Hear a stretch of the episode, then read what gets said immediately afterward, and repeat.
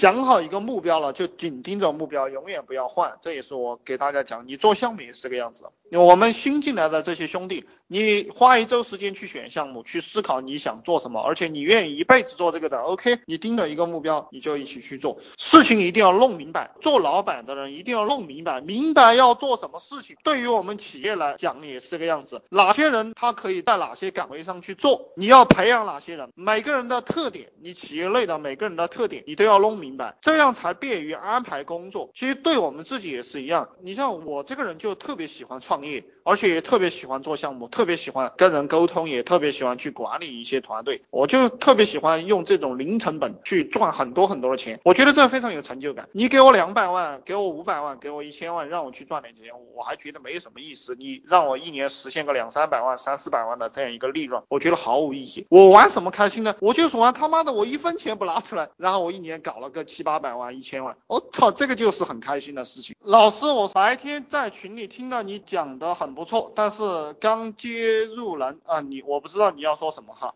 我希望你们问问题讲话要讲清楚，这个是老板的一个能力。就你跟这个员工沟通，你给他一句话，要让他产生一个行动。如果你给他一句话，他不产生行动，那么你在讲废话，而且员工非常讨厌你这样。就你说了半天说不清楚，这个能力你要去练习啊。不讲废话，讲实话。讲真话，讲能让人产生行动的话，我们老板要想清楚什么东西呢？关键问题，我们手上实际上有无数件事情等着我做。其实我手上有无数件事情等着我做。比如说，有的同事告诉我，这个公司里要不要栽两盆花啦？要不要长两盆绿色植物？这个不是我的关键问题，所以这是非智力问题，我不考虑的，甚至是执行力的问题，我都不考虑，我只考虑关键问题。关键问题，老板就是。怎么赚钱？这个是你们要想的。一个老板要重视胜负，也就是要重视结果，一定要有结果。没有结果的过程是垃圾，没有结果的过程是垃圾啊！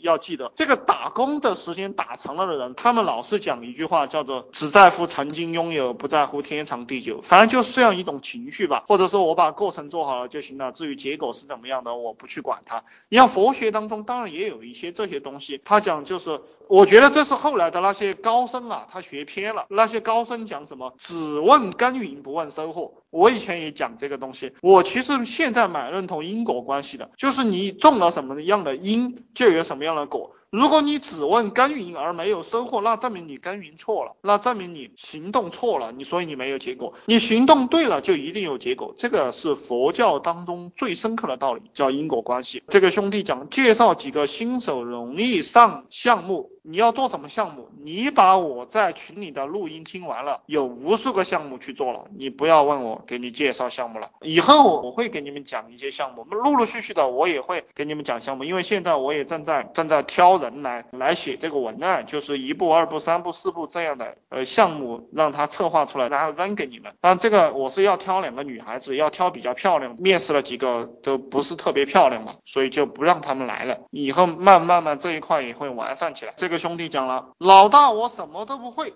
怎么让比自己能力强的人跟着自己干？这个什么都不会是特长啊，就什么东西都是特长。以前我讲过马云，马云是不懂数据库，也不懂这个网站建设，也不懂什么编程的，他没有关系，不懂就是他的特长。正因为他不懂，他拿一个网站来，他可以体验，因为网站做出来就是给不懂的人看的嘛，网站做出来就是给不懂的人看的。然后他去摸这个网站，摸得很舒心，OK，说明这个网站做得好。他摸着这个网站。